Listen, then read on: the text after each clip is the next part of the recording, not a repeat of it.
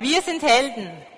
Als ich über diese Predigtserie, über die Planung nachgedacht habe, habe ich relativ schnell gemerkt, ich möchte über eine Frau predigen. Wir haben ja die großen Glaubenshelden wie Abraham, Paulus, Moses. Und ich habe mich für eine kleine Heldin entschieden. Sie ist nicht so riesig. Sie wird nicht mal in Hebräer 11 stehen ja all diese großen Glaubenshelden und sie wird da nicht mal explizit erwähnt. Man könnte wirklich sagen, sie ist ein bisschen unscheinbar. Aber in den letzten Wochen wurde sie für mich sehr inspirierend. Und man muss ein bisschen genau hinschauen, um das Heldenhafte zu erkennen. Aber das möchte ich heute mit euch tun. Wir wollen uns Lea anschauen. Eine Geschichte, die man irgendwie kennt, aber irgendwie vielleicht doch auch noch nicht so gut. Ausgangslage von der Geschichte von Lea.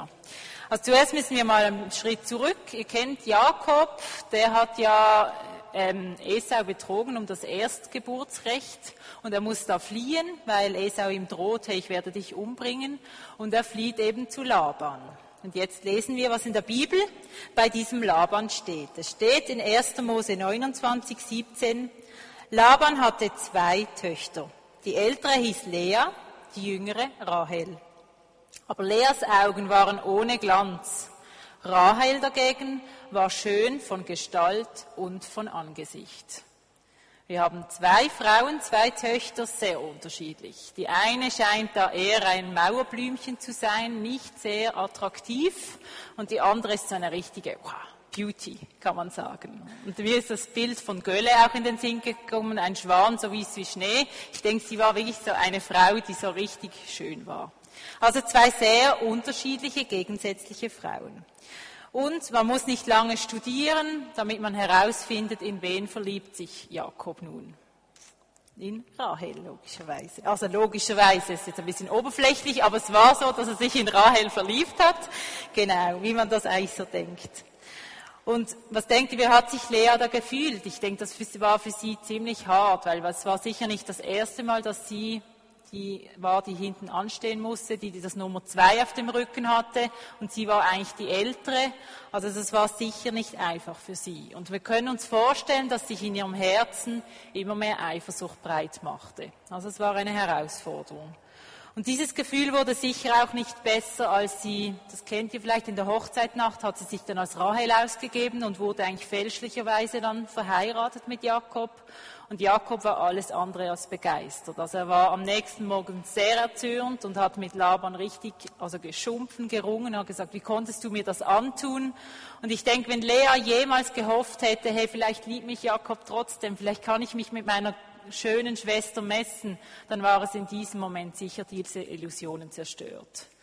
Also Lea ist ungeliebt, kann man sagen, und das stand eigentlich ziemlich klar fest. Eine große Demütigung für diese Frau also keine einfache Ausgangslage. Kennst du dieses Gefühl in deinem Leben, wenn du hinten anstehen musst, wenn du die Nummer zwei bist, wenn andere dir vorgezogen werden? Nicht einfach.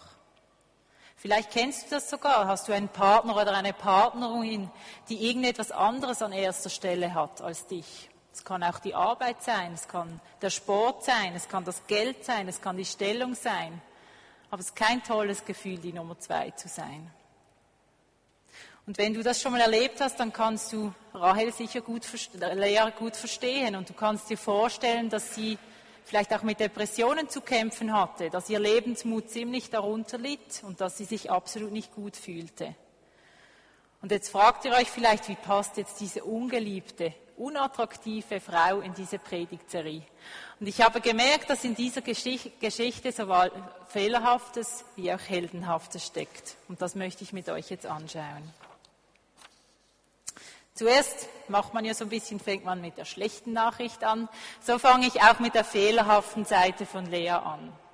Zuerst einmal muss man festhalten, Lea war eine Betrügerin. Betrügerin. Warum?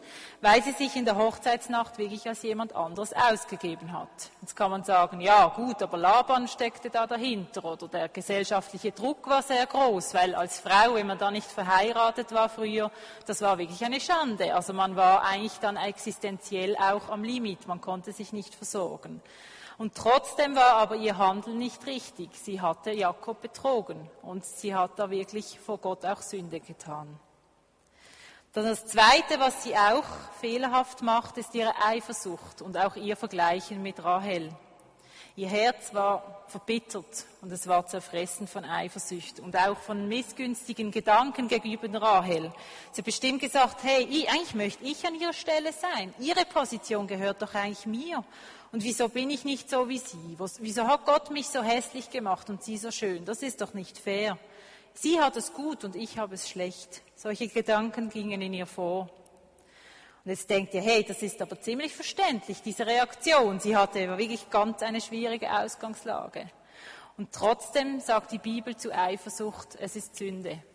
Das kommt immer wieder vor. Und ich habe mich bei der Geschichte, ist ja oft so, wenn man eine Predigt vorbereitet, dann schreibt man es auch ein bisschen für sich selber, habe ich mich erinnert, dass ich hatte auch mal eine Phase in meinem Leben, so als ich knapp über 20 war, da haderte ich ziemlich mit dem Leben und ich fand alles so ungerecht und ich fand mich so hässlich und ich fand meine Kindheit war so schlecht und alles Mögliche kam da so und ich war so richtig unzufrieden. Und ich ging zu dieser Zeit zu einer Seelsorgerin und das war eine weise Seelsorgerin, muss ich im Nachhinein sagen. Denn sie war nicht nur lieb und sagte, oh, du Armes und so, tut mir auch leid, sondern sie führte mich eigentlich relativ klar auch immer wieder an Punkte heran. Und sie schaute dann mit mir in der Bibel nach. Und diesen Moment weiß ich noch gut. Wir haben dann ein Gebot, eines der zehn Gebote zusammen angeschaut. Ich weiß nicht, könnt ihr euch vorstellen, welches? Nicht ganz? Nein, ihr habt wirklich, kennt alle Gebote, aber das war jetzt nicht dabei. Es ist das letzte. Und zwar heißt es da, du sollst nicht die Frau eines anderen begehren. Also das war jetzt noch nicht mein Problem. Aber jetzt, dann heißt es, begehre auch nichts von dem, was deinem Mitmenschen gehört. Weder sein Haus, noch sein Feld, sein Knechten oder seine Magd Rinder, Esel oder irgendetwas anderes, was ihm gehört. Und an dieser Sitzung wurde mir bewusst, hm, ich habe zwar viel Selbstmitleid mit mir selber, oh, bin ich ein Armes und ich fühle mich so als Opfer, aber eigentlich aus dieser Sicht gesehen ist Eifersucht liegt eigentlich nicht drin. Gott sagt einfach, hey, das sollst du nicht deines Nächsten begehren. Du kannst nicht sagen, alle anderen haben es gut und ich habe es schlecht. Und so nach dem Motto, ja, du hast mich zwar geschaffen, Gott, aber schau mir mal meine Nase an, da hättest du dir ein bisschen mehr überlegen können. Oder du bist zwar mein Versorger, aber dein Timing, also irgendwie, wie erklärst du dir eigentlich, dass ich immer noch keinen Partner habe? Das kann doch gar nicht sein. Solche Gedanken gingen in mir vor, aber ich wurde dann ein Stück weit wirklich von mir selber überführt. Ich habe gemerkt, hey, Anina, so geht's nicht. Und ich habe dann wirklich auch Buße getan und gesagt, hey, das ist ein Zeichen von undankbar Gott gegenüber.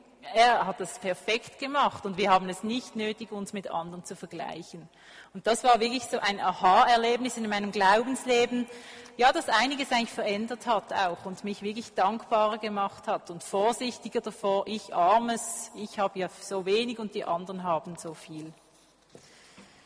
Und jetzt könnte man auch sagen, uh, das ist aber ein hartes Urteil. Ich meine, Lea, was hatte die denn für eine Ausgangslage? Sie hat einen Mann, der sie überhaupt nicht liebt und sie ist eben die hässlichere und so weiter. Die hat so viele Nachteile. Kein Wunder ist die eifersüchtig.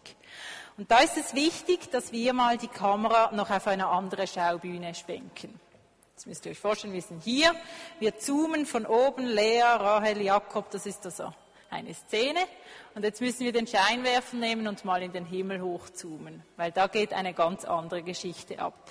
Weil da ist jemand, dem ist die Situation von Lea alles andere als egal. Das ist nämlich Gott. Und Gott könnt ihr wissen, so wie Wasser nach unten fließt, ist ja so ein Naturgesetz, dürfen wir wissen, dass Gott immer bei denen ist, die zerbrochen sind, die niedriger sind, die ungerecht behandelt wird. Das ist so wie ein Naturgesetz von Gott. Also Gott ist ganz nah in dieser Situation. Und es gibt auch so einen Vers in Jesaja 57, 15. Das heißt, dass Gott eben in der Höhe und im Heiligtum wohnt. Das erscheint uns noch logisch, oder? Der erhabene Gott. Aber er wohnt eben auch bei denen wirklich die zerbrochenen Herzens sind. Das sind eigentlich seine zwei Wohnorte. Und das wurde mir so wieder bewusst, wie nah eigentlich Gott bei Lea in dieser Situation drin ist. Und es steht immer wieder, Gott sah, dass Lea nicht geliebt war. Er sah es und er machte sogar etwas. Es steht nämlich hier, als der Herr sah, dass Lea nicht geliebt wurde, schenkte er ihr Kinder, während Rahel kinderlos blieb. Also Gott antwortete darauf, er machte etwas, er segnete sie einfach in einem anderen Bereich. Aber Lea sah halt einfach nur Jakob, er liebt mich nicht, aber Gott war nicht daran, sie zu segnen in einem anderen Bereich. Und er begann wie so sanft, um ihr Herz zu werben. Er begann ihr wie zu zeigen, hey Lea, ich liebe dich. Und ich kann mir das, habe mir das dann so vorgestellt beim Vorbereiten, wie Gott so aus dem Himmel herabschaut und zu seinen Engeln sagt, jetzt gebe ich ihr noch mal ein Kind, schaut, wie reagiert sie, sieht sie, sieht sie, reagiert sie, sieht sie, dass ich sie liebe oder dass ich sie gern habe. Und dass er eigentlich so jedes Mal um Leas Liebe rang, aber ihr Blick war einfach, tsch, war bei Jakob. Sie wollte einfach seine Liebe und das sah sie eigentlich gar nicht, diese Dimension. Und Gott hat sich ganz klar nach ihrer Liebe gesehnt. Aber sie hat Jakobs Liebe mehr gewichtet als Gottes Liebe. Sie hat sich immer gefragt, wann endlich wird, wird Gott mein Flehen hören und Jakob wird mich lieben. Und ich weiß nicht, ob ihr das auch kennt in eurem Leben. Es gibt so Wünsche, die knechten einem fast. Die nehmen einen richtig gefangen. Man kann wie nicht mehr davon loslassen. Und mir ist auch wieder eine, ähm, ein Beispiel aus meinem Leben in den Sinn gekommen. Und zwar war das bei meinem Single-Sein. Ich war ja relativ lange Single, bis dann Dominik endlich kam. Genau. Und ich würde jetzt mal sagen, ich habe mein Single-Sein eigentlich recht gut gelebt. Also ich habe es wirklich ausgenutzt. Ich war im Ausland und ich habe Ausbildungen gemacht. Ich habe da Martins Assistentin war ich lange Zeit und ich habe wirklich vieles im Reich Gottes Zeit investiert, aber trotzdem gab es eine Zeit, das weißt du auch gut, Alex, wir haben wirklich, ich war eine Zeit lang wirklich nicht mehr zufrieden. Die Unzufriedenheit, die kam wirklich und ich fand Gott, du bist so ungerecht, alle anderen heiraten und ich bin immer noch allein, was soll denn das? Und ich habe mich wirklich so halb gefühlt. Ich habe das Gefühl, ich brauche doch deine Ergänzung, jemand, der auch bei mir ist. Und diese Undank, dieses Undankbarsein, das hat sich so richtig in meinem Herzen festgesetzt. Und ich wurde wie zu, auch eben für alles andere zu sehen, was Gott in eigentlich in meinem Leben tut. Und dann eines Tages habe ich wie gesagt, so, und jetzt ist Schluss, habe ich einen Entschluss gefasst. Und ich habe gesagt, Gott, wenn du willst, dass ich alleine bleibe, dann bleibe ich alleine. Gehe ich von mir aus ins Kloster, ich bin bereit dazu. Aber wirklich, ich will jetzt aufhören, mich auf das zu fixieren. Und als ich irgendwie das losgelassen habe und Gott gesagt habe, jetzt mach du, was du willst, wirklich, ich, ich will mich da nicht mehr fixieren, da ging es dann nur noch ein paar Monate. Und irgendwie dieses sich knechten lassen von Wünschen, da müssen wir immer wieder einfach davon wegkommen, weil das macht uns blind für alles, was eigentlich Gott am Tun ist. Und Gott lässt auch leer zappeln, kann man sagen. Er erfüllt ihr Wunsch nicht. Jakobs Liebe ist nicht plötzlich da, das ändert sich eigentlich nicht. Aber er ist bei ihr und er gibt ihr wirklich sehr viel Aufmerksamkeit durch auch diese Kinder. Genau.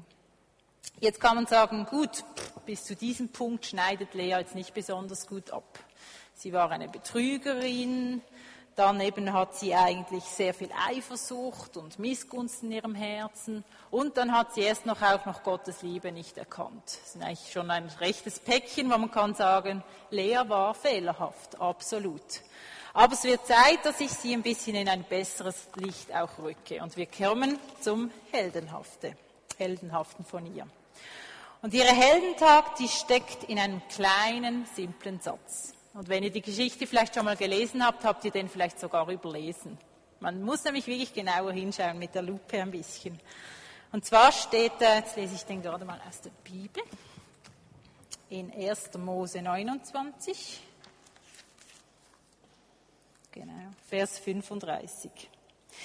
Zum vierten Mal ward sie schwanger und gebar einen Sohn und sprach, nun Nein, das lese ich nicht.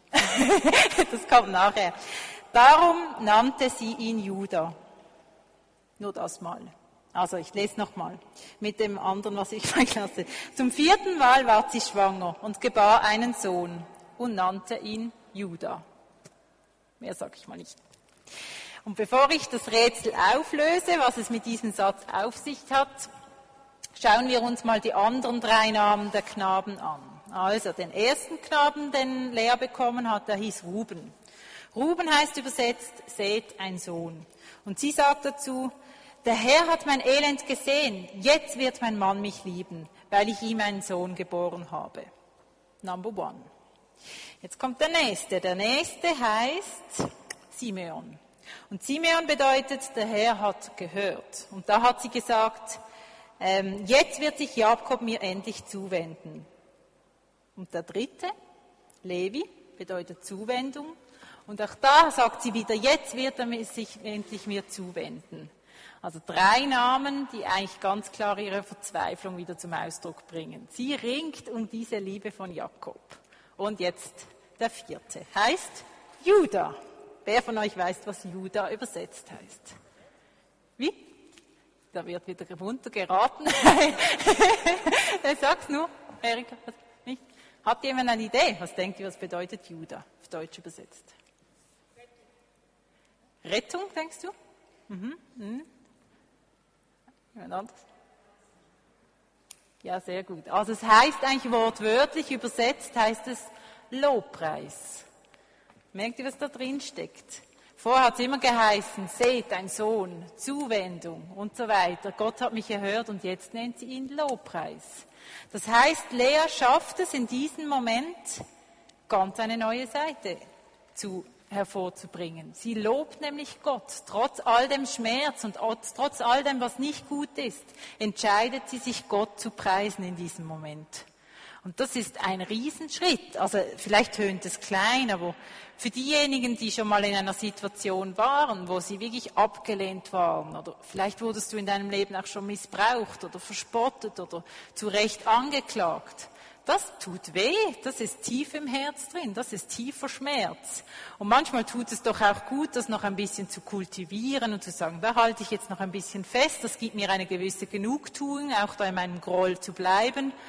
Also das ist kein einfacher Schritt, aber Lea schafft es, aus diesem Groll rauszutreten und zu sagen, hey Gott, in diesem ganzen Schlamassel drin, ich lobe dich. Und das ist wirklich eine richtige Gesinnungsänderung. Da passiert etwas in ihrem Leben.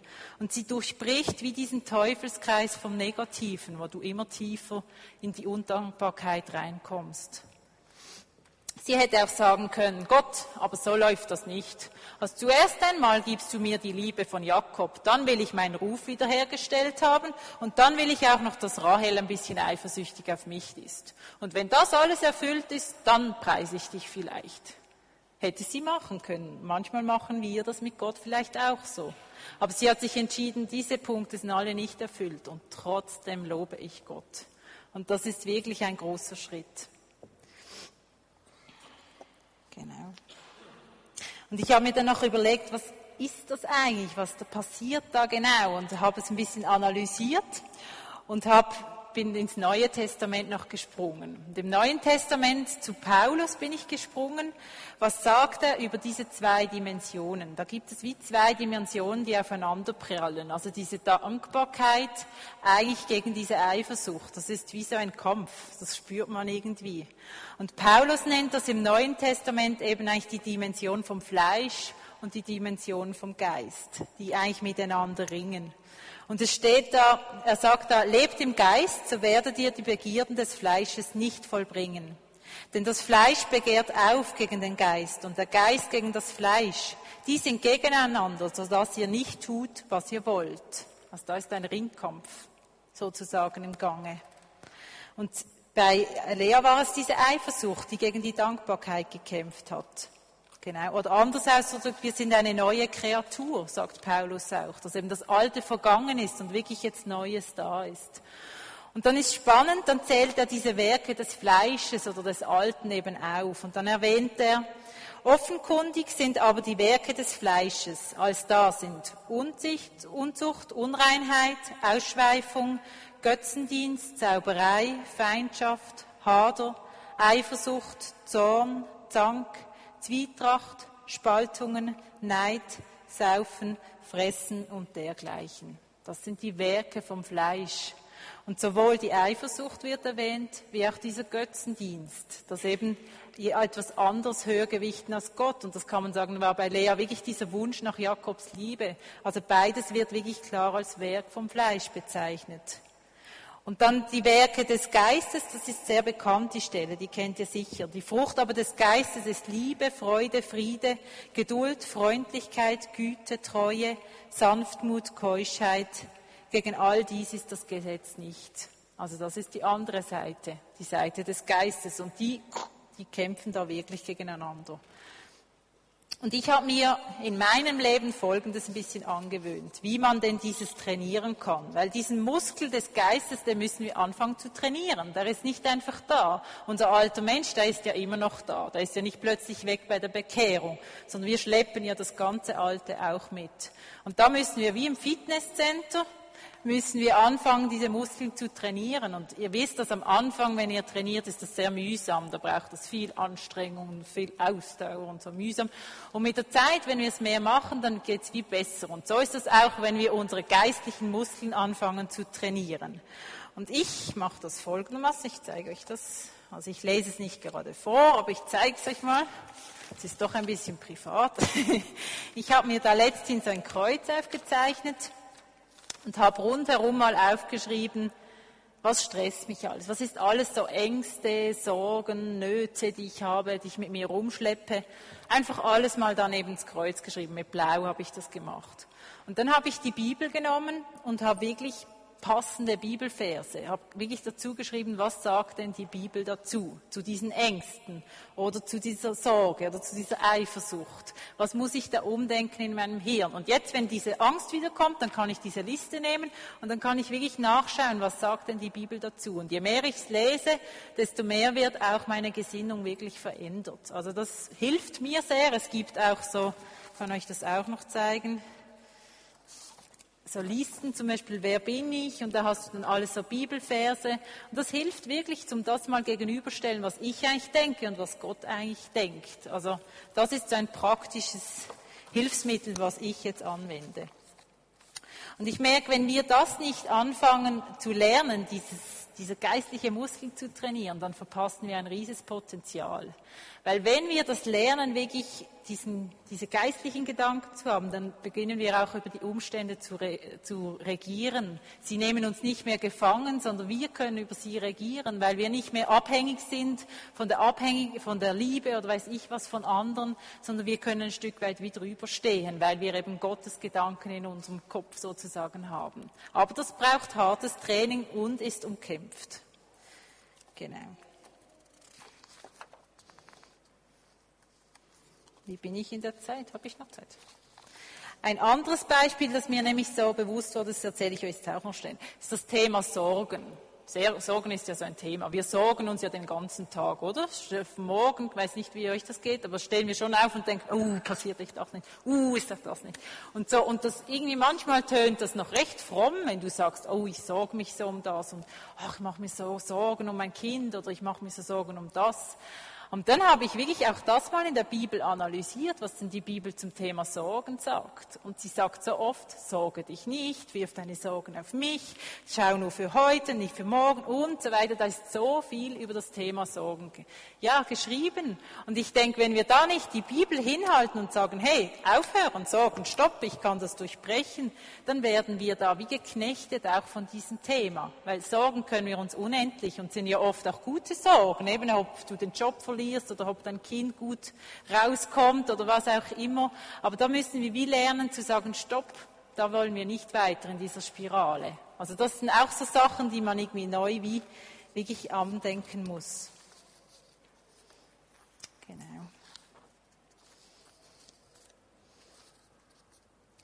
Gut, jetzt haben wir das Heldehafte noch angeschaut, wie sie eben diesen Gesinnungswandel erlebt hat, die Lea wie sie da etwas umdenken konnte, wie sie über ihre Umstände regieren konnte und trotz ihrer schwierigen Situation sagen konnte, hey, ich lasse das los. Und jetzt wollen wir uns noch anschauen zum Schluss, was ist ihr Erbe? Was hat diese eifersüchtige und diese unattraktive Frau, konnte man sagen, für ein Erbe hinterlassen? Dann könnt ihr sagen, ja, also wenn ich jetzt Gott gewesen wäre, hätte ich nicht so viel durch sie bewirkt, aber sie hat doch einiges hinterlassen. Das erste ist, ähm, lese ich aus 1. Mose 49, kann ich auch aus der Bibel lesen. Vielleicht habt ihr es sogar, ja, ihr seht sogar. Da dann.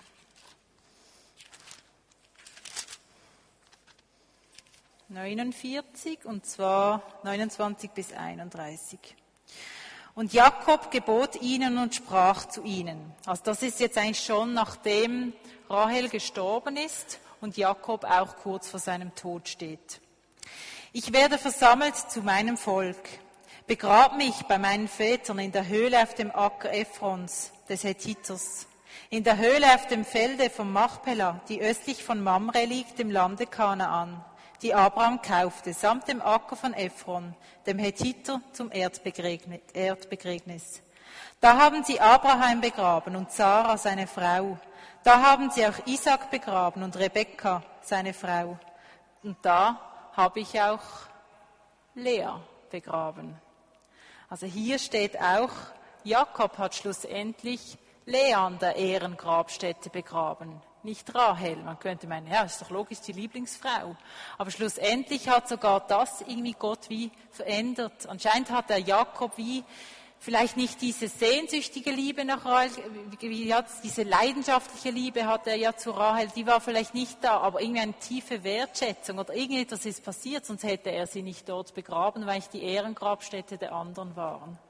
Also das ist wie Gott gesagt habe, hey, diese Frau, die kröne ich nochmal, der gebe ich nochmal etwas ganz Besonderes. Und sie wurde dort begraben. Das ist das eine Erbe, das sie hinterließ. Jetzt das zweite ist, wenn wir überlegen, ihre Söhne, eben der vierte hieß Judah. Und wer war Judah? Judah, wenn wir zurückgehen im Stammbaum, wer stammt von Judah ab? Jesus, genau. Also zum einen haben wir wirklich den Löwen aus dem Stamm Juda, der von ihr später abstammt. Und zum anderen haben wir auch den größten König von Israel, nämlich David. Der ist auch in dieser Ehren- oder Vorfahrenreihe drin. Also beide ganz entscheidende Figuren stammen von Juda schlussendlich ab. Könnte auch von Benjamin sein können, von Rahel ihren Kindern, aber die stammen aus dieser Reihe ab. Also Gott hat irgendwie da wirklich auch mit ihr wie etwas ganz Positives nochmal gemacht und hat sie auch wie zur Heldin in dem Sinn eigentlich auch nochmal gekrönt. Das heißt, wir können wirklich alles Helden sein. Da steckt doch wirklich einiges auch für uns drin. Und nun habe ich euch fürs Timeout ein Lied mitgebracht. Und zwar geht es in dem Lied um das Kreuz. Und beim Kreuz, da wollen wir nachher auch noch etwas machen. Ich möchte euch nämlich das Lied vor, also es ist ein Video mit einem Lied, eben At the Cross heißt es. Ich lese euch gleich den Text noch vor. Und dann möchte ich, dass ihr euch, ihr habt so einen kleinen Notizzettel bekommen, oder? Dass ihr euch mal auf diesen Notizzettel aufschreibt, wo in meinem Leben brauche ich wie eine Gesinnungsänderung. Es kann sein, dass du sagst, ich mache mir Sorgen und ich wünsche mir Vertrauen. Es kann sein, ich habe Eifersucht und ich wünsche mir Dankbarkeit und so weiter. Aber wo brauchst du wie eigentlich etwas, was aus deinem Fleisch ist? Wo möchtest du Gottes Gedanken reinhaben? Was möchtest du loslassen? Manchmal tut es auch so gut, einfach diese Dinge loszulassen, die uns eigentlich wie knechten oder die uns nicht gut tun. Und schreib doch das mal wirklich auf den Zettel. Und dann werde ich später, werden wir auch noch zwei Worship-Songs singen. Dann habt ihr wirklich die Gelegenheit, hier ans Kreuz zu kommen. Es ist nicht ganz so stabil, aber soll es wirklich tragen.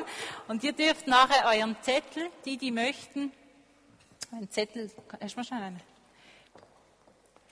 Könnt ihr hier an das Kreuz pinnen, irgendwo hin. Und man muss es hinten äh, ein bisschen stabilisieren, sonst kracht es auf die Bühne.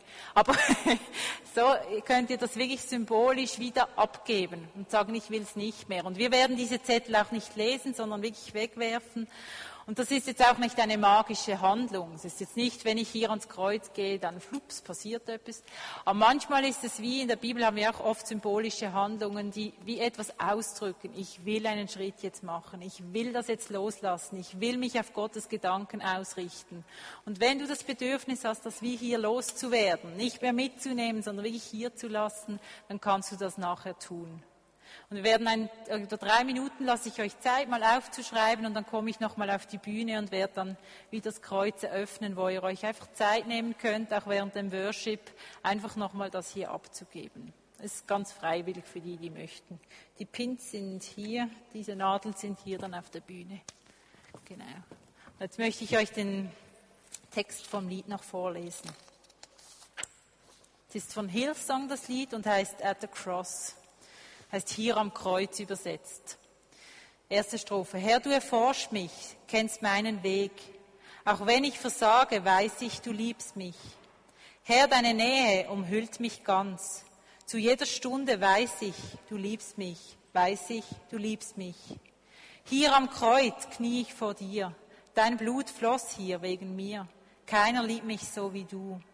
Weil du auferstanden bist und deine Herrlichkeit hier ist, dreht mich nichts mehr von dir her. Herr, du beschützt mich auf meinem Weg. Weil du mir aufhilfst, weiß ich, du liebst mich.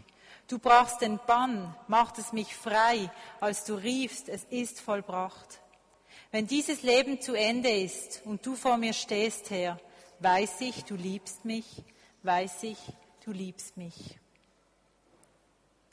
Gut, kurze Zeit, um aufzuschreiben, dann komme ich nochmal.